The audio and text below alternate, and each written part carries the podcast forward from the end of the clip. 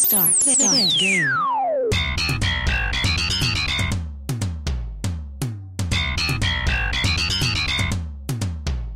Hola y bienvenidos nuevamente a Cancheros en Melbourne desde Victoria, desde Parkville y por supuesto desde las plataformas de drizaradio.com, de Spotify, de Google Podcast, de Apple Podcast y en fin, de varias y diferentes plataformas y redes sociales en las que eh, tenemos presencia. Y por supuesto mi nombre, Alfredo Serrano Carreño, y con ustedes también, el más vasto de los vastos, Juan Felipe Basto Trujillo. Buenas Alfredo y buenas a todos los oyentes de Driza Radio y los que nos escuchan semana a semana en todas las plataformas de podcast. ¿Qué más? ¿Cómo vamos? Bien, bien, muy emocionado por toda la actividad deportiva, eh, todo lo que ha pasado en el Tour de Francia, o lo que pasó más bien en esta primera de las grandes de este año que se dio apenas a esta temporada del año y que esperamos por otras vueltas más. Sí, ya bueno, finaliza el Tour de Francia, nos dejó bastantes noticias, buenas noticias, otras no digamos malas, sino regulares que quizá no esperábamos.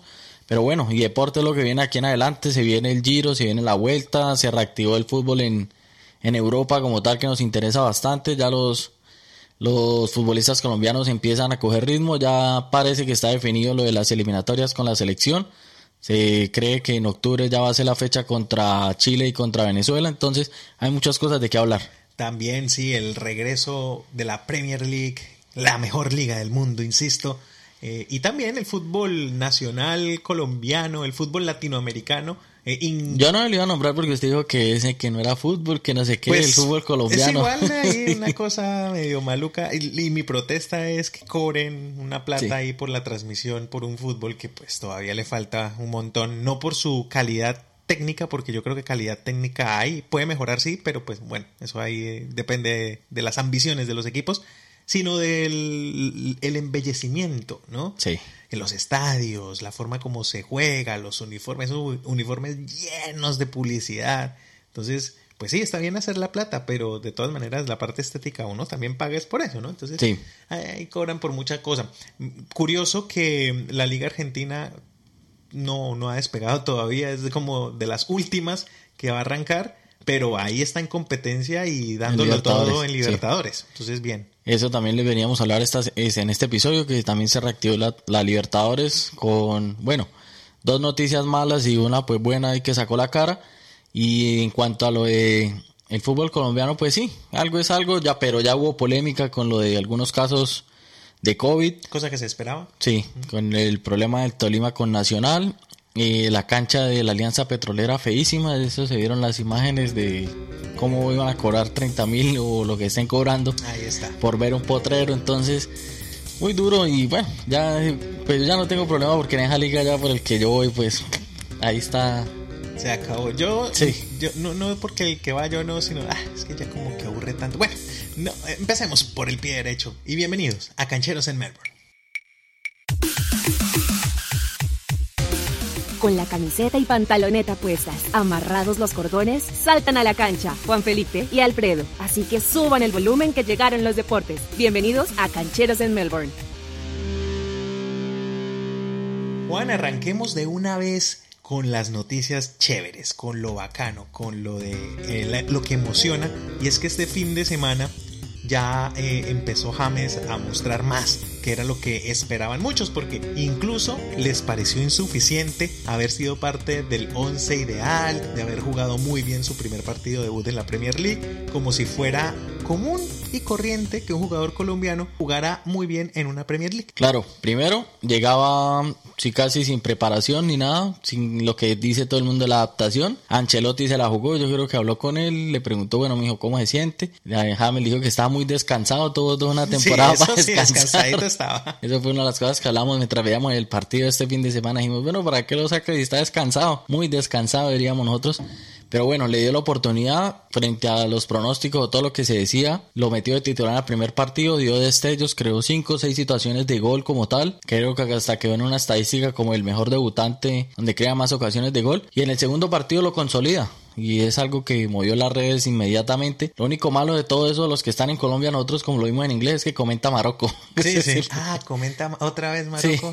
Como que la, la, gente no le gusta, ¿no? No, ese le están dando palo que, imagínense que también comentó esta semana Libertadores y le han dado palo como, no sé, no les gusta el estilo con que comenta los partidos, prefieren bajarle el volumen, hacerlo de pelades, ver los partidos sin escuchar el que está narrando. Pero sabe que yo también soy feliz de ver los partidos sin el narrador y sin el comentarista, sobre todo sin el comentarista. Eh, con el narrador me aguanto, pero el comentarista a veces a mí no me, me induce mucho a pensar como él y a veces él está más equivocado que cualquier otra. Entonces yo prefiero sacar mis propias conclusiones y si es Marocco, pues con más ver. Hay uno que otro que sí tiene los conceptos claros, mm, tira para un lado ni tira para el otro, sino lo que ve lo resalta. Son contados los comentaristas que uno le gusta escucharlos. Tienden a desaparecer últimamente, ¿no? Yo escucharía feliz a Hernán Pelea, a Hernán Peláez, ¿no? Comentando, pero no, recuerdo que nunca lo haya hecho. Leen los programas, pero bueno, uno que otro comentarista, pero más que todo narrador argentino que sí es por la emoción que le meten. Pero bueno, y aquí en Australia pues nos ha tocado desacostumbrarnos. Bueno, yo más que todo le paro bolas a la narración, los comentarios por lo del inglés. Claro, eso sí uno aprende. Y además que la narración en inglés, generalmente, no solo en Australia, en Inglaterra también, es muy respetuosa. Tan respetuosa que nos parece aburrida. Entonces, pero, pero le mete más emoción al narrar los, los goles y los partidos eh, narradores ingleses y no los australianos. Sí. El australiano sí ya es gol. James. Pero igual en el comentario son pulcros. No, no, son tan lo que yo pienso y lo que yo sé. No me gusta. Eso. Eso no lo hacen ahí. Entonces es chévere. Bueno, bueno, destacamos el golazo, los tres pases que metió así, uno que casi es pase gol, pero que a la final la toca porque ya iba para afuera donde no pero la... una categoría, uno de los goles de, los, del 5 a 2. que hace como la cucharita que la levante y, la liendra Richarlison. Ese Richarlison me va a sacar unas piedras, ya veo. Sí. Pero bueno, algo... Al final resultó un buen partido de Richarlison. Sí, pero ya porque el equipo como que, lo arrastró a, que, a que jugara bien. Si él jugaba mal, desentonaba. Como venga, papito, juegue. Sí. Y bien, James, pues obviamente siguió destacando. Y muy chévere todo lo que se vivió. La gente muy pendiente, madrugando aquí, pues trasnochando. No tanto, pero sí el partido acabó como casi a las once y media de la noche y muy chévere. Eh, los colombianos también aquí estando acá muy pendientes, reuniéndose. Ahí les dejamos en nuestras redes sociales cómo podían ver el partido, eh, las reacciones del gol y estamos estuvimos muy pendientes todos de, este encuentro que dejó al Everton como ganador. Cinco goles a dos contra el West Bromwich Albion que venía de perder 3 a 0 contra el Arsenal en la primera fecha y que bueno, es un equipo de los recién ascendidos y que al principio le estaba complicando, ¿no? 2-2. Empezó primero ganando. Sí. En un, eh, James fue protagonista desde el principio, ¿no? Desde el error, perdiendo la bola y que a la postre se convirtió en el primer gol del West Brom. Luego vino el empate del, en una jugada rara, extraña, vino el taquito. Después vino un 2-1. Sí. Que porque le echan la culpa a Jerry Mina. Ahora hablemos de Jerry Mina. Que no saltan la barrera, ¿se acuerda del tiro libre? Sí. Y que donde hubiera pegado el brinquito lo hubiera podido desviar o algo. Y precisamente le pasa ahí por la cabeza quemada que tiene. Y pum, meten ese golazo que es el a 2 Jerry Mina le, le, recriminan los dos. Sí. Le recriminan pues los dos. El, el primero quizá el volante de marca no estaba por ahí para salirle porque él estaba como cubriendo marcas. En el segundo sí tenía que haber saltado para intentar desviarlo. sí, métale la, la testa. Y viene después el gol y posteriormente es protagonista. Yo quedé sano. De verdad quedé ahí asombrado con la expulsión del jugador del West Brom, que es, le, termina metiendo, como dicen en Argentina, un piñazo descaradísimo en la cara a James y, lo expulsan. Sí, pero y es que ese jugador es viejísimo. Él tenía, o sea, es uno de los veteranos del equipo, es Gibbs, uno que jugaba en el Arsenal como lateral izquierdo y que se deje provocar tan fácilmente. Eso me recordó la final de, de del 2006 del Mundial que pues, se deja a Zidane sacar de casillas y, termina golpeando sin, sin saber uno qué fue lo que pasó. Después supimos todo el rollo y el, calentamiento de oído, pero aquí tan fácil. Así de, buen inglés tiene James ahora. What, what, happened? de pronto pronunció mal, entendió mal el hombre y pin. Toma, y, y después se convirtió en la expulsión del técnico. O sea, lo que hizo James fue estragos, de verdad. Sí, porque el técnico revolucionado, o sea, se acaba el primer tiempo con esa jugada y el técnico sale a, pelearle feísimo al, juez central y también toma su expulsión ya después regañado en la tribuna. Sí, yo no entendí, yo no entendí por qué la exageración en la reacción de los, sí, se vio, Sí, se vio claramente cómo le mete ese, como dice, el piñazo en la cara. sí, totalmente. Y bueno, fue un buen partido, un buen partido también para el, elenco, porque el Everton es difícil de que empiece a jugar, ¿no? Lo ve uno que ellos mueven, tal, pero se equivocan también mucho, es bastante problema, pero después ya cohesionados empezaron a, a, funcionar bien y sacaron ese partido 5-2 que parecía complicado al principio. Sí, bueno, el partido contra el Tottenham ya podemos hacer un balance entre un partido y el otro. Contra el Tottenham vimos que bueno, el Tottenham es un equipo que sale a proponer como tal. En cambio, y le daba más campos o espacios al Everton de atacar. Este West Bromwich al principio, ya saben cómo es el estilo del Everton, lo pudo, lo pudo ver en el partido pasado. Salió cerrado con cinco defensas y cuatro mediocampistas a, a cerrarle los espacios. Se vio el equipo muy trabado. James estaba colocado otra vez en la parte derecha del campo y al ver que no le llegaba el balón, pues le tocó empezarse a mover por la izquierda, por el centro a buscar más protagonismo y ya al final del primer tiempo es donde se ve el cambio del equipo, pero también porque estaban acosados por el marcador. Ya hay como una reacción más la expulsión, pues se dan muchas cosas. Aquí es donde ya vamos a hablar a futuro qué puede pasar, cómo la ve ahí. ¿Será que tiene el Everton para pelearle por lo menos al Big Six o se va a fundir en algunos? Ya estoy mirando como el fixture de, del Everton, se le viene el Crystal Palace en la siguiente fecha visitante. Crystal Palace que le ganó al Manchester United 3 a 1 contundente en el Old Trafford. Sí, ya después. Con el público encima. Van de visitante. Sí. la ovación de James en el minuto 77 para salir. la ovación de James a la salida. Sí, ya, ya lleva dos partidos Ancelotti sacándolo para la ovación del público. del irrespetable. Sí. Y bueno, comentamos que sigue contra el Crystal Palace. Después recibe de local al Brighton, donde está Steven Alzate y, el lesionado izquierdo que sigue. Sí, sí está ganando, pero chévere. Lleva casi como más de un año lesionado. Y después el partido en la quinta fecha contra el Liverpool. Ese es como el fixture cercano que tiene el Everton. ¿Cómo la ve por ahí? Bueno. Yo, yo le pongo que se pincha contra el Liverpool. Eh, eh, pues bueno, le da un bastante. Yo mm. todavía quiero esperar ese partido contra el Crystal Palace si bien uno puede decir Manchester United no ha levantado cabeza, igual irle a ganar allá no es, no es tan fácil. Entonces, no es que sean cualquier cosita ahí pintada en la pared. Entonces, hay que hacerle un buen juego y de todas maneras esta es una liga impredecible. No es como en España, que uno sabe que sale X equipo y le puede romper la cara al otro. Y no solo hablamos del Barcelona o del Real Madrid, sino que hay hegemonías entre equipos. Entonces, eso, eso acá no se da, acá se puede dar la sorpresa y puede ser que sea la temporada del Everton porque tiene un buen técnico, porque ya tiene un nivel de jugadores que se van a ir conociendo. Esto es sin conocerse, puede ser que se, que se dé. Ahora, también uno le saca pecho por James porque es de la casa, porque ha dado muchas alegrías, porque es un talentoso, pero también tiene su problema de lesiones. Entonces, tiene que mantener el nivel y hay que esperar a que las lesiones no aparezcan, por, por favor, que no aparezcan. Y, y bueno, una cosa que comentamos con Alfredo extra micrófonos es que al principio del partido y en los dos encuentros hemos visto que el equipo no lo busca tanto en los primeros minutos. Ya le toca es al afán de lo que se va dando en el partido, ahí sí lo empiezan a buscar. Tiene al principio cobra mucho protagonismo lo que es André Gómez. Por ejemplo, Alan hablábamos que al principio del partido quizá no lo buscaba tanto, ya después vio que por ahí estaba como la solución, como podrían eh, llegar más fácil al arco contrario con los cambios de frente que le está metiendo a Iñé que lo están aprovechando muchísimo. Y bueno, ya Alan ahí sí lo empieza como que tome mi hijo, dármela a usted y ahí es donde ya empiezan a, buscar toda esa magia que puede llegar a regalarle James. El fútbol, bueno, ahí ya le voy a hacer el cambio a nuestro continente, que tenemos buena, buena reacción y buenas sensaciones con lo que viene esta Premier League, no solamente por como estar tan cercano a James, ¿no?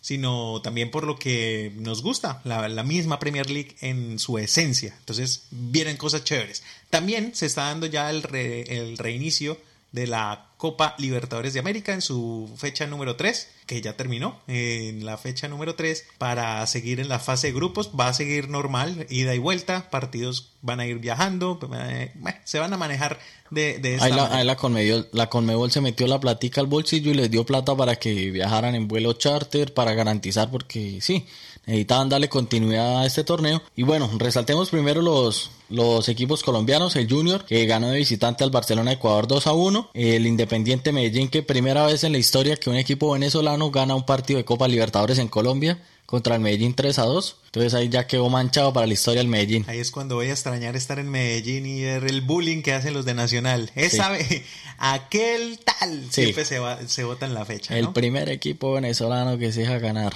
Bueno, y los otros sacándole el gol de taquito de Kashima, no, eso es buenísimo. Y bueno, el América de Cali en un partidazo contra Internacional de, de, Porto Alegre, después de ir perdiendo 3 a 1, lo remontan 3 a 3 y al final pierden el partido 4 a 3 y en un gran partido, un buen segundo tiempo del América, que con ese empate hubiera quedado pues no bien posicionado, pero con más aspiraciones en, en, lo que es intentar avanzar o por lo menos asegurar un puesto a Suramericano. Dentro de las otras también River Plate eh, empató 2 a 2 de visitante contra el Sao Paulo, gol de, de, de Borré con nuevo look, toda la cosa, chévere. Boca Juniors también ganó 2 a 0 a Libertad, que te, contaba con Boca Negra. Bueno, estaba Boca Negra, Alex Mejía en Libertad y estaba Jorman Campuzano y después entró la jamoneta, le dice. Yo le digo la jamoneta. La jamoneta Cardona. De cariño a Cardona. Sí. y la sorpresa de la fecha, Independiente del Valle 5 a 0 le metió al actual campeón ah, Flamengo. Pero es que Independiente del Valle, yo no sé por qué lo subestiman. Si se, miren los cinco últimos años de Independiente del Valle a nivel continental. Ha estado y bueno. es el que más tiene regularidad. Tanto Independiente del Valle como Defensa y Justicia han sido equipos que pues se ven por encima del hombro, pero van ahí, constantes. No, no soy muy, como digamos así, fanático, no sé, de Atlético Nacional. Pero hay mucha gente que subestima esa Copa Libertadores que le ganó Nacional a Independiente del Valle en la final dicen que no era un equipito de no sé qué, pero lo que les digo, miren los últimos cinco años que ha hecho este equipo. Como si hubiera, no, sí. yo quiero jugar con Independiente, pues ese fue el que llegó a la final, ¿qué hacemos? Y ahorita que hablemos del Tour de Francia pasa eso, que Independiente del Valle viene a ser, lo subestiman, bueno, la Libertadores de Nacional, que porque le ganó Independiente del Valle pasa con Egan el año pasado del Tour, que dicen que hay, que Egan se ganó ese Tour, que porque no estaba el resto del mundo y que lo pescó por ahí en Río Revuelto, entonces... Menos mal no se lo ganó este año, que no estuvo... Eh Frum, Frum. Sí, entonces siempre el colombiano no sé por qué tira a desestimar lo que hace el resto y después saca pecho. Bueno, eso y es una pelea. ahorita que... todos felices con sí. el actual campeón. Ay, ay, ahí sí no dicen nada, sí. pero bueno, vamos a ver qué viene el Tour de Francia de una vez. Encuéntrenos en Instagram y Facebook como Podcast Cancheros en Melbourne.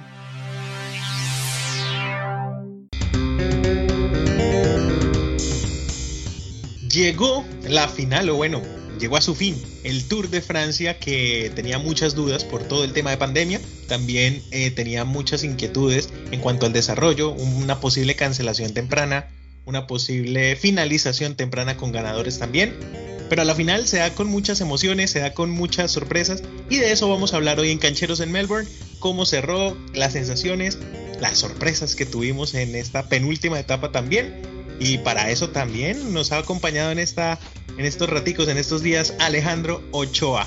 Alejandro, bienvenido nuevamente a Cancheros en Melbourne. Como siempre, muchas gracias. Gracias por la invitación. Siempre feliz de estar acá. Y bueno, Juan, ¿cómo, cómo la sintió por ahí? Bueno, pues, ¿qué les digo? En resumen, bueno, así va a dar como mi balance, sin entrar en lo técnico, ahorita más tarde hablaremos de eso, que destacar que se pudo llevar a cabo el Tour de Francia fue como lo más importante. Era casi el, el evento de los tres junto con todo el Giro y, la Vuelta que estaba en más peligro de no realizarse, digamos porque era el más próximo, eh, por la cantidad de gente que podía aglomerar y pues era, bueno, junto al Giro y España que fueron países muy afectados por lo de la pandemia, el tour siempre hubo ese miedo de que lo fueran a cancelar en cualquier momento, pero al final termina y termina pues digamos bien, con sorpresas, no fue un tour muy llamativo, eh, parecido a, a, años anteriores, porque hubo ciertas etapas donde no hubo nada de emoción, hubo semanas donde solo había como una o dos emociones, pero a la final nos regala un, un final muy bonito y, y muy chévere para resaltar. Alejandro, antes de que entremos en detalle, aquí por tema de horario nos cuesta poder ver todas las etapas y todo a, en, en, detalle. A usted le tocó difícil, sobre todo porque tuvo competencia, ¿cómo fue? Sí, no, en la mañana del sábado, nosotros con Triatlón Victoria hemos venido, ha venido eh, apareciendo un torneo en Swift, Swift pues ciclismo virtual, eh, con todos los equipos de, del estado. Entonces, desde las 6 de la mañana estábamos calentando, preparándonos, y era una carrera um, tal cual con elevación, curiosamente también un circuito muy parecido al del Tour de Francia, o pues inspirado en el, en el Tour de Francia.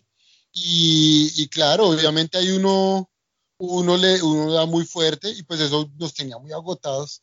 Y pues a eso sumándole la, la trasnochadita. Claro, total. Y bueno, ¿cómo estuvo esa competencia? Cuéntenos un poco sobre eso. Sobre la, sobre la, la, sobre la de tri. Sí, sí. no, pues bien. Por un lado, eh, ahí van, van gente con mucho nivel de, del circuito local y del circuito internacional. Atletas que usualmente van a los mundiales de triatlón, tanto de circuito Ironman como de la ITU estaban ahí presentes. Y eh, nosotros hemos venido poquito a poquito también llevando un poquito de participación internacional. Entonces ahí se podía ver la bandera, la bandera colombiana en diferentes en las diferentes categorías, que fue algo pues para mí muy bonito, independiente del resultado, que aunque fue bueno, eh, por decirlo para nosotros, el pequeño grupito nacional, eh, de todas formas, pues fue, sigue siendo muy emocionante y sigue, y sigue siendo muy emocionante que poco a poco las carreras vuelven a tomar forma dentro de, aún dentro de, la, de las restricciones que tenemos en este momento eso, eso estaba pensando, las restricciones y se dio ya la competencia, entonces se están restaurando eh, estas cosas. ¿Cómo, cómo se, se, manejó los protocolos y los permisos, sobre todo también para poder competir? Bueno, en esto, en eso hay dos puntos. Lo primero es que esto era ciclismo virtual, entonces prácticamente todos usamos un simulador desde la casa, entonces ahí no se maneja muchos, muchos permisos. Pero frente a la respuesta que tú, a la pregunta que me haces, desde que empezó la pandemia, doble que desde marzo, abril, se han venido desarrollando muchos protocolos eh, y se han venido haciendo charlas desde Europa, desde Australia, em, en donde se está constantemente mirando qué funciona, qué no funciona, porque dentro de todo, como dijo, yo no me acuerdo quién dijo, es nuestra primera pandemia, entonces em, hay muchas cosas que no sabemos, pero entre todo hay, ha habido un esfuerzo internacional tanto a nivel de triatlón y muchos de los, mucha de la comunidad de triatlón tenían los ojos pegados en el Tour de Francia, justamente para ver qué les funciona, qué no les funciona, qué tantas precauciones debemos tener, hasta qué punto, pues digamos, algunos van a preguntar hasta qué punto está bien, hasta qué punto eh, ya son demasiadas restricciones, porque también parte de esto es mantener, digamos, el espectáculo vivo. Entonces, todo eso ha venido, todo eso ha venido jugando y, pero al final, al final, poco a poco, se, han venido viendo los buenos resultados y yo creo que por ahora son carreras virtuales, pero yo creo que van a venir carreras en vivo muy pronto. Igual siempre hubo como, como ese beneficio o, la cosa de que aquí en Melbourne y casi en todas las ciudades de Australia nunca hubo restricción de que los deportistas no pudieran salir. Siempre hubo así fuera solo, podían realizar sus actividades deportivas al aire libre y eso era quizá podía amortiguar un poco todo ese golpe de la pandemia, ¿sí o no, Alejandro? Sí, sí, aunque pues, eh, por un lado sí, las últimas restricciones sí le golpearon muy duro a, varios, lo de los 5 kilómetros y una hora al día, sí golpeó a varios atletas de alto rendimiento, pero muy, pero yo creo que también la, la digamos, el ingenio, el ingenio del ser humano, también yo, eh, todo empezó con todo el chiste de la gente que corría en, la, en el balcón, y poco a poco vimos como en los últimos meses evolucionó a torneos, eh, a torneos eh, donde cada uno corría en su propio circuito o estas carreras virtuales que les venía diciendo. Es decir, en, cosa de par meses, un par, un par de meses, esto evolucionó de una manera que se crearon ligas locales, regionales, y también vino, vino la oportunidad, y yo creo que eso no lo mencioné antes, que nosotros pudimos competir con una liga colombiana estando acá en Australia, y eso fue eso también atrajo un poquito de cercanía hacia nuestro país. Bueno, está muy, muy chévere eso y qué bueno eh, ver que se restablece de alguna u otra manera, eh, ahora sí, de verdad que otra realidad en una virtualidad que le permite la competencia y volver a, estar activo, eh, por lo menos ya por, no sé si por puntos, pero sí por, por algo, compitiendo por algo. Sí, sí, al menos ya hay competencia y eso ya trae otra vez a la gente y, Sí, el deporte, volví a traer el deporte a, la ciudad. Bueno, y ahí también le dejamos la invitación apenas arranquen todas esas actividades, volvemos a molestarlo para que nos explique cómo es bien todo esto. Quizá haya más de uno que nos puede escuchar que sea apasionado también por lo del running, por lo del triatlón, ciclismo, combina muchas eh, eh, deportes y este en este deporte entonces es muy chévere para ahí entonces queda invitado también para, y lo esperamos para cuando empiecen esas competencias, esté aquí con nosotros.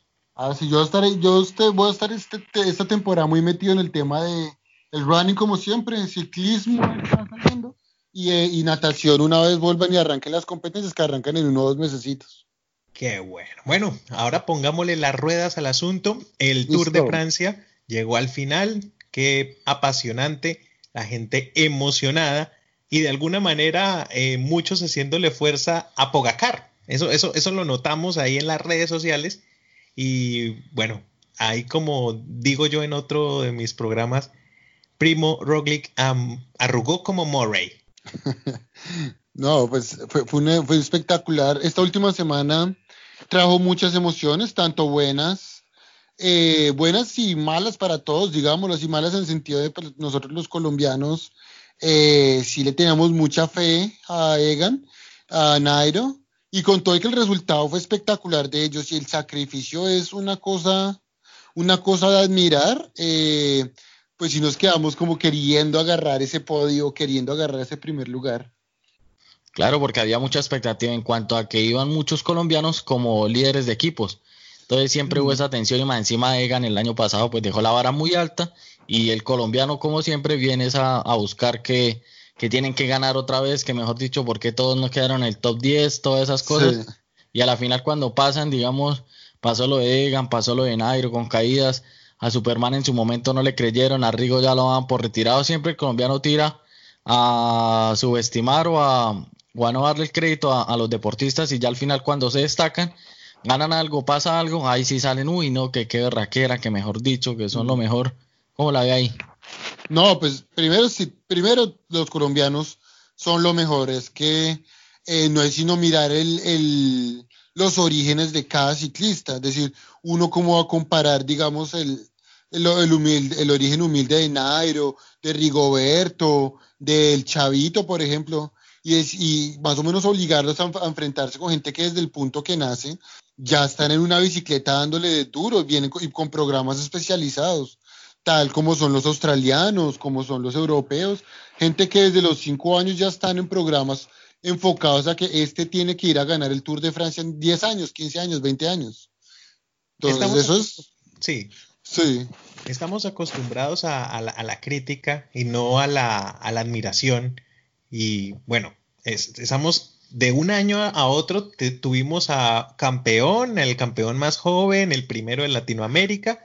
Al siguiente año, por cuestiones de salud, como sea, le toca retirarse y le caen como, como, mejor dicho, le caen durísimo al hombre, a Egan Bernal. Pero no se dan cuenta que hay dos colombianos en el top 10, en el puesto número 6, en el puesto número 8, que de todas maneras están sacando la casta y estamos viendo también una, una competición en donde los demás están haciendo algo. Igual, eh, no, no, dejar de lado al ecuatoriano Richard Carapaz, que tampoco es común ver eh, tanto ciclista latinoamericano dándola y por ahí también en, dentro de los 20 primeros. Y el hecho es solo terminar la competencia, ya hice mucho. Sí, sí, no, por un lado, eh, no, lo de Carapaz también a, a resaltar, una cosa espectacular cómo, se, cómo, es el, cómo la luchó y la luchó contra otra vez contra Pogachar que nos demostró la grandeza de, de él a sus creo que es 21 22 años espectacular eh, por el otro lado eh, lo, yo creo que puedo hacer un pequeño paréntesis que lo de Egan Bernal por lo que pudimos ver no, no fue tanto decisión de él sino más decisión del, de, del director del equipo más que todo como preservándolo para carreras que vienen más adelante. Entonces él prefirió decir, bueno, tal vez no podemos ganar esta, pero más bien guardemos a Egan, lo dejamos recuperar y lo preparamos para el Giro o el Tour, que no estoy seguro cuál es la, digo, la Vuelta a España, eh, no estoy seguro cuál es la que él va a correr y aseguramos ese con este peso pesado que tenemos, en vez de desgastarlo aquí, ponerlo a corretear a, a Roglic o a Pogachar. Sí, la, creería yo, y lo que más se rumora es que pueda, o si, la, si él decide y el equipo decide, corra la vuelta a España, ya que el Giro arranca en 15 días y no dan los tiempos para la recuperación, que en sí puede necesitar Egan Bernal. Entonces, lo más probable es que si se da todo, eh, corra la vuelta a España y obviamente va a ser uno de los candidatos a ganarla y ojalá pues ya bien recuperado muestre todo ese esplendor. Eh, también, bueno, para destacar así que Dyer Quintana en la posición 95, pero quería resaltar una frase que él dice, terminar este tour es para mí la graduación como ciclista profesional. Total. Es lo que él dice. Deja esa frase ahí Dyer Quintana. Me parece curioso que se haya esperado decir eso porque él, con el solo hecho de dar el primer pedalazo, él ya es un ciclista profesional en el Tour de Francia. Eso significa que ya hay alguien que ya lo vio y que, le, y que cree en él y que se sabe que él tiene las capacidades. Me parece curioso que lo diga hasta el final cuando él ya lo fue. Pues, después de que pasó todas esas etapas de lo que tuvo, entonces él ya como que piensa que ahora sí fue como su graduación. Entonces lo piensa y recordar que si no estoy mal, eh, él está ahí en el equipo y el sueldo se lo está pagando Nairo, tenía entendido. El sueldo ah, de Dyer como profesional ahí en el equipo y, y todo esto lo está patrocinando Nairo para tener en cuenta. Entonces, ah, ahí junto con el hermano que le estaba respaldando. Y pues, ¿qué, ¿qué, nos queda más de los colombianos? Rigo, pues ahí luchándola y todo. Eh, ya muchos después de la caída del accidente ese tan grave que tuvo, pues lo daban como que ya se iba a retirar. Hasta él mismo, acá ratico, cuenta los chistes de que la suegra y la esposa le decían que por favor se retirara. Pero no. Sí, destacó y le fue bien, igual que Superman, que es, otro caso especial porque no sé si, escucharon los dos la polémica que había por, por una página de, de ahí de esas de, noticias de periodismo que lo había dado y, lo subestimó en su momento y, apenas ganó esa carrera Superman, todo el mundo salió al debate a, a esa página. ¿Qué ah, tal esa? No, pues yo ahí no leo, no leo mucho eso porque usualmente, pues lo que habíamos hablado hace uno o dos, dos semanas, es que muchos de los que vienen ahí son, vienen desde fútbol, entonces es difícil que hagan un buen análisis eh, de nuestros ciclistas. Yo también quería pues destacar, además de ellos, eh, a Daniel Martínez, que ganó su etapa, eh, y que yo creo que él también ya se va a proyectar para muy buenos resultados más adelante, porque él es alguien que ha venido construyendo mucho de hace varios, ya varios años, y lo que hablamos de él, de él no se esperaba tanto, y desde el Dauphiné vino, vino cantando que iba a hacer cosas, ganó acá una etapa y yo creo que de él solo viene, se, pues se esperan y yo creo que él tiene para, para demostrar muchas más cosas. En esta última, bueno, en la penúltima etapa, incluso Daniel Martínez logra el puesto 11, eh, Rigoberto logra el 10 y es, es de este tipo de etapas que, que cuestan, ¿no? Por la característica del colombiano, no porque sea encasillarlo. antes no se hablaban de sprinters colombianos y eso es muy interesante entenderlo, por qué se habla más de escarabajos y no de otro estilo de ciclista colombiano, pero vea que ya poco a poco estamos viendo el resurgir del pedalista y que tiene pues variantes, ¿no? Sí, sí, no, y curiosamente, em, yo creo que el que vino abriendo eh, el que vino abriendo ese camino que no estuvo en esta competencia fue Fernando Gaviria. Sí, total. Él fue el que, pues, ya han, ya han habido varios antes, pero él fue el que por ahí lo abrió esa puerta a un patadón y fue demostrando que el sprinter colombiano también viene, también viene y también puede demostrar muchísimo. Y yo creo que los que, vengan... ganó Daniel Felipe, perdón, eh, eh, Miguel Ángel López. Ah, Miguel, Ángel López fue. Sí, ganó también una carrera Fernando Gaviria, Fernando Gaviria. un sprint. Sí, y en, bueno, eh, en cuanto a lo de Daniel Felipe Martínez, eh, dicen que, que, sí, que si no hubiera sido por las caídas y los problemas que tuvo como en la primera semana, era para haber quedado más arriba, incluso pues no le fue ni tan mal en el puesto 28 y Esteban Chávez en el puesto 24. Y ahí de lo que se alcanza a rumorar estos días y, ya ha salido como noticia es que ya el Ineos le está haciendo ojitos a Daniel Felipe Martínez para, para el próximo año, la próxima temporada. Entonces, ahí ya otros otros como expertos del deporte y todo esto comentan que es mejor que quizá intente quedarse otra temporada más en este equipo en el que está y ya después sí pueda dar el salto para que termine de madurar, que igual lo tienen muy en cuenta porque puede llegar a ser una gran promesa y que es un ciclista colombiano que quizá eh, cumple con, con, todas las características, bueno en la montaña, puede ser bueno en lo plano, bueno en la contrarreloj y puede tener buen sprint, entonces esperar a ver cómo va, pero igual muy, muy buen Tour de Francia también para el colombiano Daniel Felipe Martínez, que llegó calladito y ya se está haciendo buen ruido en, el ciclismo nacional. Sí, y el sol, para él solo se vienen cosas y él puede ser el que vaya, por decirlo, a guiar la siguiente generación de ciclistas colombianos. Alejandro, entendamos un poco o expliquemos cómo se, se puede comprender eh, la penúltima etapa de este año, el Tour de Francia, no muy normal eh, que se mm. haga justamente como penúltima etapa, pero bueno, este año nada ha sido normal, entonces, ¿cómo, se entiende esta etapa? Para de pronto hay gente como que no entiendo, ¿cómo así? ¿Cómo que la rompió? ¿Qué tal? ¿Qué, ¿Cómo funciona? Pues bueno, la, eh, la etapa contrarreloj es, una, es un tipo de etapa que, que viene en el Tour de Francia. Usualmente no se usan bicicletas de ruta, sino se usan bicicletas eh, de time trial o de crono, como se les conoce, que son las que vienen con las arobarras, son un poquito más largas, también pueden llegar a ser un poquito más pesadas, pues pesadas entre comillas, pongo acá porque las bicicletas no pesan nada, pero eh, en ese, ese tipo de carreras no es tanto de pelotón, entonces no se van a ver los grandes grupos de ciclismo o los grandes sprints donde sale una gran masa de ciclistas, sino más bien se ve cada uno por su cuenta. Lo más curioso fue la parte de la cronoescalada, eh, que es justamente este tipo de bicicletas, este tipo de formato en el que se va un ciclista a la vez y, en, montaña, o sea, en tipo ascenso, que insisto, no es, no es para nada normal, pero como ustedes dijeron, no, es, es eh, bastante atípico este año. Entonces, yo creo que las grandes diferencias es eso, el tipo de bicicleta, el formato en el que se corre y que se considera no el puesto en el que llegan, pueden llegar de primeras o de últimas, sino el tiempo que se demoran en llegar desde el punto A, que es la salida, hasta, la, hasta el punto final. Bien, y otro caso que se dio también, no sé si lo, lo habrán podido notar, Richard Carapaz tenía la, camisa de Pepas y bueno, él quería defenderla y terminar por lo menos con, con la camisa de la montaña. Se dio la situación de que en esta crono, aparte de, bueno, el tiempo en general, se iba a tener en cuenta también el tiempo de la cronoescalada. Entonces muchos decían que Carapaz en la cronoescalada de pronto iba a ir suave y le iba a botar todo en la cronoescalada para que con ese tiempo pudiera llevarse la, camisa de la montaña. Al final Pogachar con el impulso que venía no hubo cosa que lo parara y también ganó en las dos, en la general y gana en, la parte de la cronoescalada.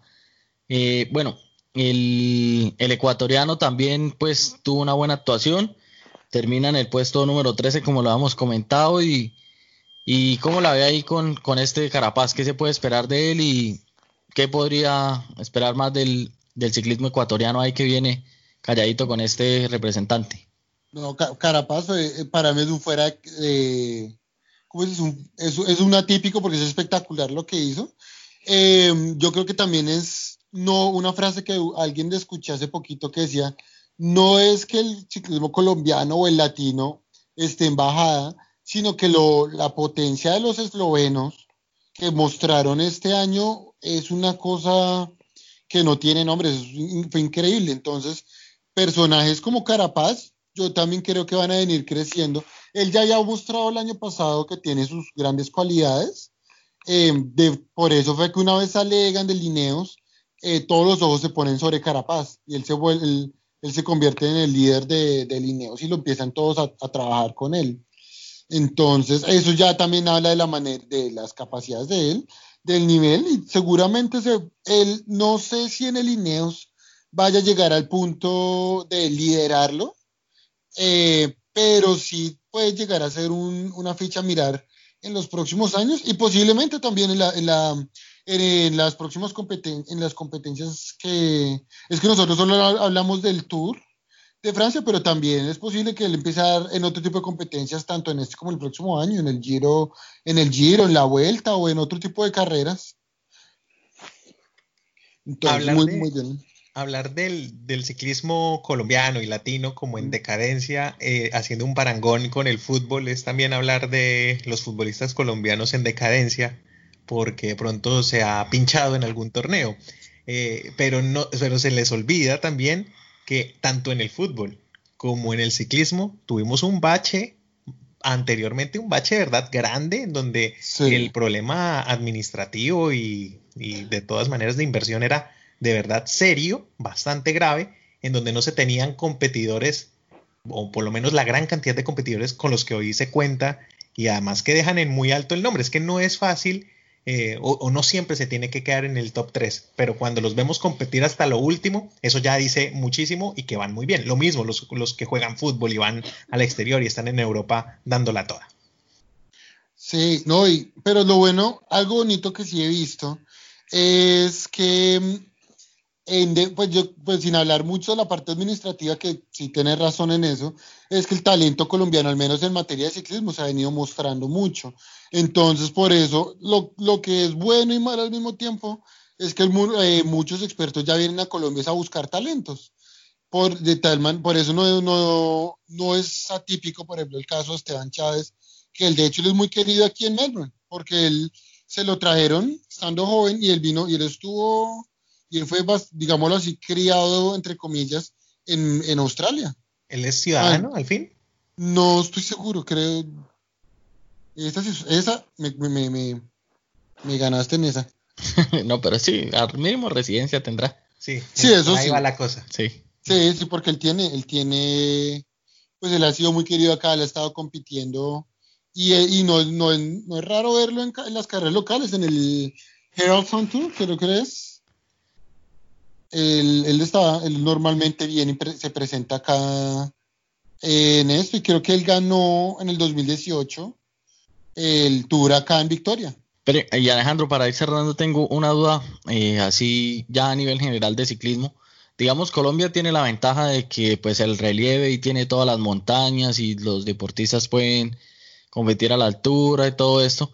Digamos, en países, digamos, como Australia o, digamos, bueno, creo que Eslovenia, según entendí, tiene también sus montañas y eso. En países donde no es muy común la montaña, ¿cómo estos ciclistas logran llegar a esas preparaciones de, de poder coger fuerza en, en este tipo de, de etapas donde son montañas, se vuelven tan fuertes, ¿cómo es esa preparación ya viéndolo ustedes del lado del deportista, donde digamos el relieve del terreno no los acompaña y no les favorezca? ¿Cómo, cómo potencian en otro lado? Uf, pues por, yo lo que podría decir es que eh, conociendo el caso de algunos, y creo que aquí hago el paréntesis también para los que son también más australianos, felicitar a Richie Porte por, por su tercer lugar, eh, muchos ciclistas empiezan a mostrarse las competencias, caso Karel, Karel creo que es. Karel Evans. Eh, el último sí. que quedó campeón. El último australiano sí. que quedó campeón del Tour. Creo que fue 2011. Sí. Entonces, él, él, si uno mira la historia de él, él empezó eh, agarrado a su bicicleta, yendo para arriba, para abajo. Creo que él es de Queensland, si no estoy mal. Podría estar equivocado. Eh, entonces, él empieza a ganar carreras y una vez, y una vez sale se empieza a mostrar. El de una vez, aquí en Australia está el Australian Institute of Sport y el Victorian Institute of Sport. Eh, ah, es de Northern Territory. Y, que, y él de una vez se lo, se lo traen a Victoria y lo empiezan a entrenar o se lo llevan a Sydney y lo empiezan a entrenar en programas muy especializados. Acá tienen programas donde se potencia y se promueve mucho el deporte en los atletas. Una vez el talento se ve, lo, el Estado lo agarra y lo, lo y hace todo para que esta persona se vuelva uno de los mejores. De ahí es, eso es sí. yo creería que la ventaja que tienen ellos. Qué bueno. Bueno, Alejo, llegamos a esta etapa final, esperando que nos acompañen futuros episodios, seguir hablando de la rueda y de futuras competencias que también usted tenga y que podamos nosotros comunicarle también a nuestra comunidad colombiana, a nuestra comunidad que nos está escuchando porque nos gusta saber de los deportistas colombianos. ¿Y cómo es el fútbol, Alejandro? ¿Sí le para atención o...? Sí, no sí, no, yo sí. Um, al colombiano no le le llevo la pista últimamente, al australiano sí le he puesto el ojo, tanto la liga nacional, la A-League, como la estatal, que me ha parecido una liga muy bonita, lástima que pues por las restricciones y la pandemia eh, fue cancelado este año, pero sí la, vino, sí la he venido viendo y es, es, una experiencia muy bonita que yo invito a todo el mundo a ir porque también es una entrada a otras culturas, porque son equipos manejados por otras culturas que es algo muy bonito, es, algo, es una experiencia que definitivamente hay que verla. La NPL, sí, que tiene varias categorías y hemos tenido sí. episodios hablando con, con gente que la está jugando, está muy pendiente y están involucrados en esto. Entonces, sí, yo, yo también he trabajado con ellos, entonces también conozco un poquito de eso y, y es, es, es, hermoso ir allá, definitivamente. Bueno, muchas gracias Alejo, siempre bienvenido acá. Dale, muchísimas gracias y pues también a, dejo aquí la, el, el, como la pequeña cuña a todos los colombianos que estén metidos en el deporte, pues a que se animen y que con lo que yo pueda apoyarlos, siempre voy a estar apoyando a los coterráneos acá en Australia. Bueno, muchas gracias. Vale, muchísimas gracias. Bueno. Encuéntrenos en Instagram y Facebook como Podcast Cancheros en Melbourne.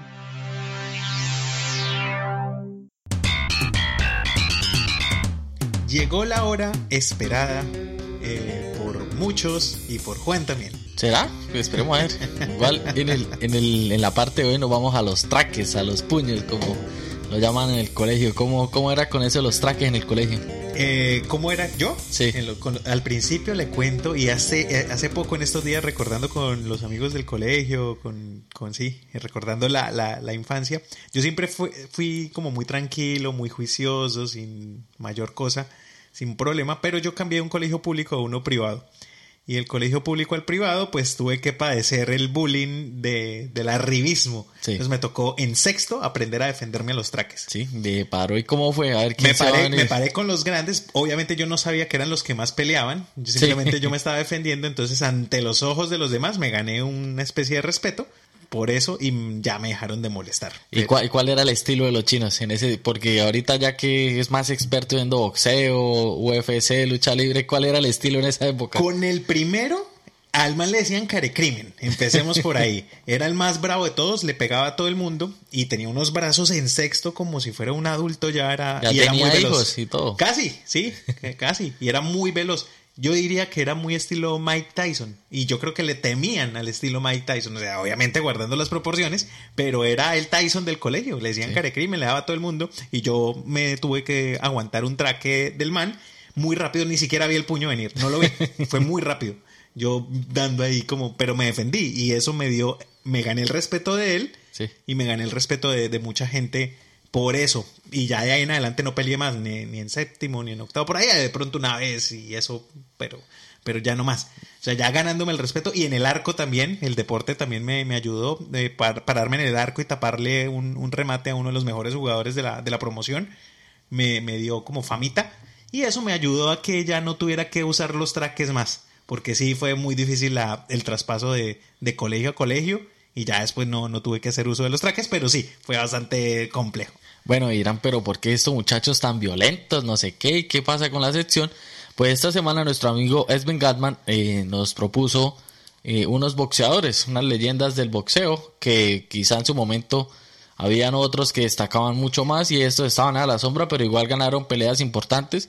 Y los traemos este día a colación para que vean que vamos variando. Ya pasamos por tenis, ciclismo, fútbol, por rugby. Entonces ahí estamos dándole esta sección que se llama Ese man jugaba mucho. La encuentran en, como el numeral Ese man jugaba mucho. Ese man jugaba mucho para que nos la comenten en las redes sociales, en Facebook, en Instagram, en Twitter, en Cancheros en Melbourne o Podcast Cancheros en Melbourne. Nos encuentran ahí y pueden escribir, así como Esben Gatman, que siempre está conectado con nosotros y nos propone cosas y aquí las hablamos. Entonces, nos gusta que nos escriban y por dónde arrancamos.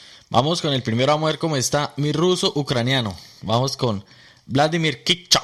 Este Vladimir con W, eh, Klitschko es ucraniano, en su momento también pues reconocido desde la Unión Soviética, campeón mundial pesado, eh, ya en retiro, se retiró de hecho hace poco, ah, en el 2017 eh, tuvo su, su retiro, fue monarca de la categoría reina de los pesos pesados entre el 2000 y el 2003 y en el dos- del 2006 al 2015, en donde fue 11 años invicto hasta que perdió con uno ya más de renombre, que a uno le suena ya más Tyson Fury, bueno, también por ese apellido, bueno, por el Sí. nombre que es apellido del otro, eh, es bastante, bastante eh, claro que obviamente va a ser sonoro el nombre, Tyson Fury.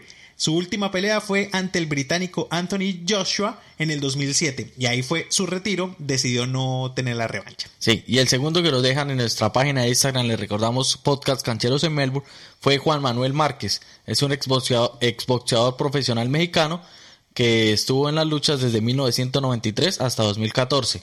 Y apodos le decían Dinamita, eh, nació en Ciudad de México, en estos momentos tiene 47 años y participó en las categorías peso pluma, super pluma, ligero, super ligero y el Walter. Eh, tuvo 64 combates con 56 victorias, 40 por nocaut, eh, 16 por decisión y 7 derrotas. Y también fue uno de esos eh, boxeadores emblemáticos de México. Entonces por eso lo traímos a colación.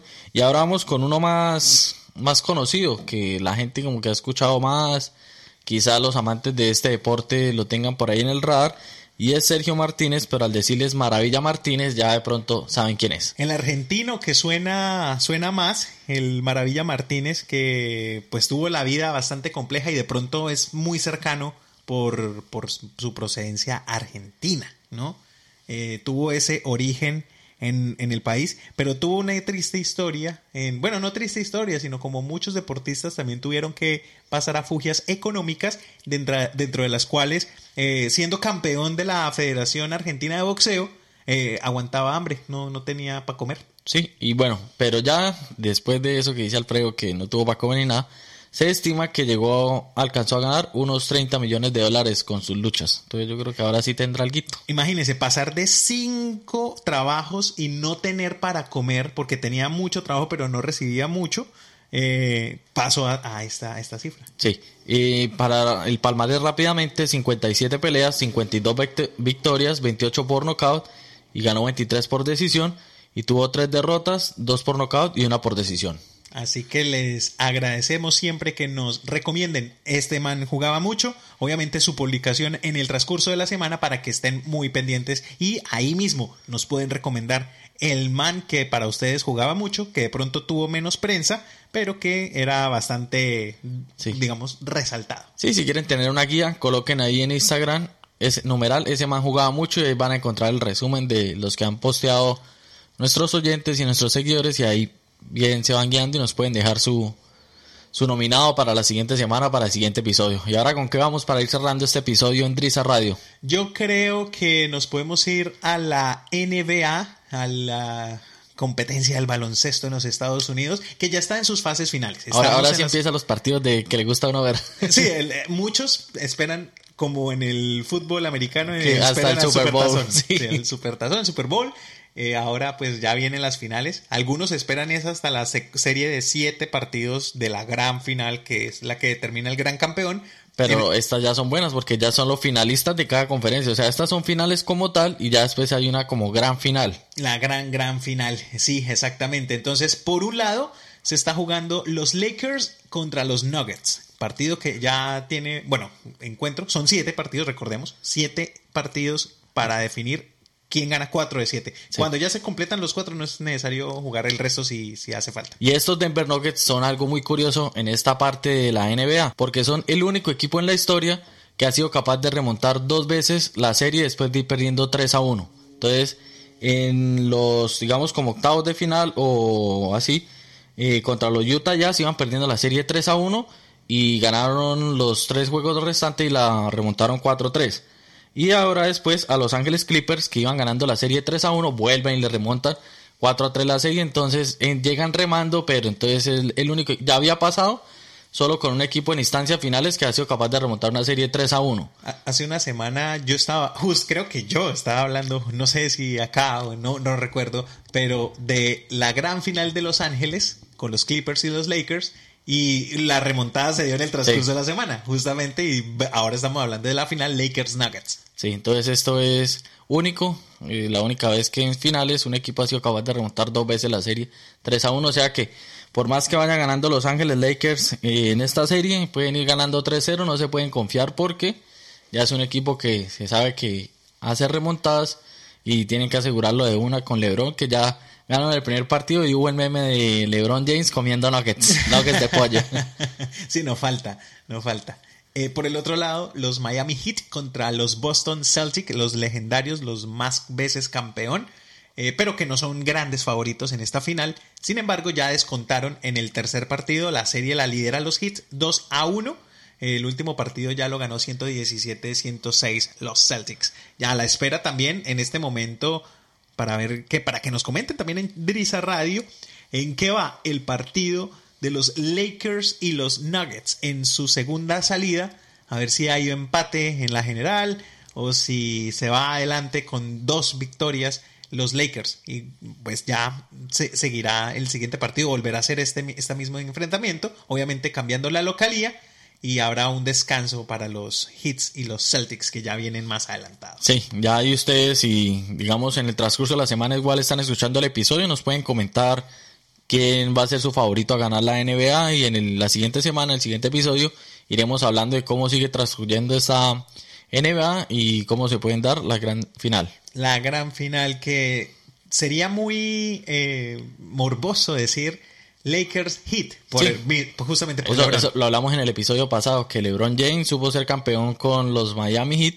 y ahora pues va con Los Ángeles Lakers y pues ahí va a estar ese, no esa rencilla, pero sí el morbo de que con uno ganó, ahora con el otro y bien ah, chévere. Ahora, si son los Celtics, también es una final histórica buenísima. Claro, porque es uno de los equipos históricos de la NBA. El más veces campeón contra uno de los más protagonistas también históricos que son los Ángeles Lakers y que tienen mucha hinchada alrededor del mundo. Es más, James David Rodríguez tiene su camiseta de James de LeBron James, obviamente esa eh, eh, hubo esa como empatía por el por el nombre, ¿no? Diferente pronunciación, pero por el nombre hubo esa, esa empatía después de ese Mundial 2014 de James. Eh, LeBron James capturó la, atención y después, bueno, él se puso su camiseta. Sí, curiosamente, pues hace poco en ese man jugaba mucho, hablábamos de Paul Pierce, que supo ser campeón con los Bolton Celtics hace poco, entonces ahí pega toda la sección bien chévere también. Sí, para que estén pendientes de todos los episodios, que eso también ahí vamos recordando de diferentes eh, jugadores en diferentes disciplinas. ¿Con qué vamos más, Juan? Con, bueno, tenemos final del Super Rugby australiano, quedó campeón los Brumbies de Canberra contra los Rex de Queensland, partido 28-24, estuvo bueno, bien, ah no, 28-23 a favor de los de la capital australiana. Estuvo disputado el partido, no sí muy vistoso, pero pero siempre estuvo disputado hasta el final, muy chévere. Eso pues como parte de los cambios de esta pandemia de este año, pues se dieron esos torneos casi que zonales. El Super Rugby Aotearoa en Nueva Zelanda, el Super Rugby AU, eh, el australiano, eh, bueno, se dio a los Brumbies, eran los favoritos definitivamente. Sí, tenían buena nómina, son casi la base de los Wallabies que ya salió la nómina esta semana, porque se va a jugar el Rugby Championship, es un torneo donde reúne a Nueva Zelanda, Australia, Sudáfrica, Argentina, y se va a jugar precisamente aquí en Australia, eh, a empieza como a mitad de octubre y termina como a principios de no, ah no, Empieza como a mitad de noviembre y termina a principios de diciembre. ¿Se ha dicho algo al respecto por los viajes y demás? Entonces, creo o sea, ¿se sostiene por ahora? Sí, sí, el torneo se sostiene porque inicialmente estaba pensado para jugarse en Nueva Zelanda, pero pues con la cosa del rebrote y todo, Jacinta, que es la como la primera, ministra, de Nueva Zelanda, dijo que no, que no, no iba a dejar entrar gente, ya siempre con su política. Y pues el gobierno australiano, como que la Unión Australiana sí habló y va a permitir el ingreso, obviamente, con cuarentena a los jugadores todo esto, todo Sudáfrica se empieza a activar, Australia y Nueva Zelanda pues son los favoritos porque llegan con rodaje. El perjudicado y beneficiado al mismo tiempo Argentina. Pues sí, no, porque llega casi en las mismas condiciones que Sudáfrica, porque Sudáfrica tampoco ha jugado, solo que Sudáfrica viene con el rótulo de campeones del mundo. Y el problema es que, bueno, Sudáfrica, la mayoría de sus jugadores los tiene en el país, que están jugando el Super Rugby, tiene uno que otro en Europa. El problema de los Pumas es que la base de los Pumas está jugando en Europa. Entonces, el trabajo es doble porque primero son esos jugadores europeos, ya no los paga la Unión, entonces tienen que rendirle cuentas a sus clubes en Francia, en Inglaterra, y al ir a Australia a jugar este torneo, se pierden como mes y medio, dos meses con el equipo que les está pagando el sueldo, entonces no es, no es rentable para un equipo profesional pagarle el sueldo a un jugador que no va a estar, que quizás se lesione, y van a perder un poco tiempo esos jugadores porque digamos el club no lo va a soltar hasta última instancia que los obligue la World Rugby que es como la FIFA en el rugby y si lo requieren los Pumas, los tienen que soltar, pero entonces tienen que primero llegar aquí a Australia, hacer una cuarentena, no sé qué. Entonces va a ser un poco complicado con los jugadores europeos. Si no los tienen en cuenta, se vendrían con la base que está, que era de Jaguares, que está mm, en Argentina. Y el problema es que muchos jugadores de esto no han tenido rodaje con los Pumas, entonces lo más probable es que le vayan a meter una totacera en estos partidos del Rugby Championship. Entonces está muy complicado el tema con los jugadores argentinos. Sudáfrica, como tiene una gran base, igual si no pueden ir los europeos, se pueden sostener con algo y dar presentaciones decentes. Así que estamos muy pendientes de todo lo que ocurre en el rugby, que está muy activo. También en Nueva Zelanda se está jugando otro torneo. Sí, la, Mitre Cup, que es como el torneo regional del país. Ya juegan como digamos por estados. Como decir Oakland. Bueno, Oakland es ciudad. Sí, pues sí, como digamos que aquí Victoria tuviera el equipo de Melbourne, el equipo de Gilón, eh, Sydney tuviera el equipo de Sydney, Canberra, pero así como muy regionales. Que no fueran franquicias. No, no, son franquicias profesionales, sino es un nivel semiprofesional. Ok, pero con mucho profesional. Sí, porque los All Blacks como tal, normalmente los All Blacks no juegan, no juegan este torneo, a no ser porque siempre este torneo coincide con el Rugby Championship, que normalmente es entre esta fecha, entre agosto, septiembre y un poco de octubre. Entonces los jugadores, los All Blacks que no están convocados a estos partidos, sí los liberan a jugar esta copa. Pero como ahorita están sin rodaje, prefieren que vayan los All Blacks a jugar. Entonces, por ejemplo, este fin de semana se dio el caso de que un equipo llamado los Wellington Lions, son la, la, base de ese equipo son los que están jugando el Super Rugby con los Hurricanes. Y el equipo de Oakland, casi más de la mitad del equipo eran los que están jugando con los Blues. Entonces se ven partidos de gran nivel y, y muy chévere todo eso. Solo hay una sorpresa con el equipo de Waikato. Waikato era, no sé si esto, Alfredo recuerda que los Chiefs, el equipo que yo iba en ese torneo, no ganó ningún partido en el Super Rugby de Ottawa. Y ahorita está metiéndole la mano. Ese Waikato es casi todos los Chiefs.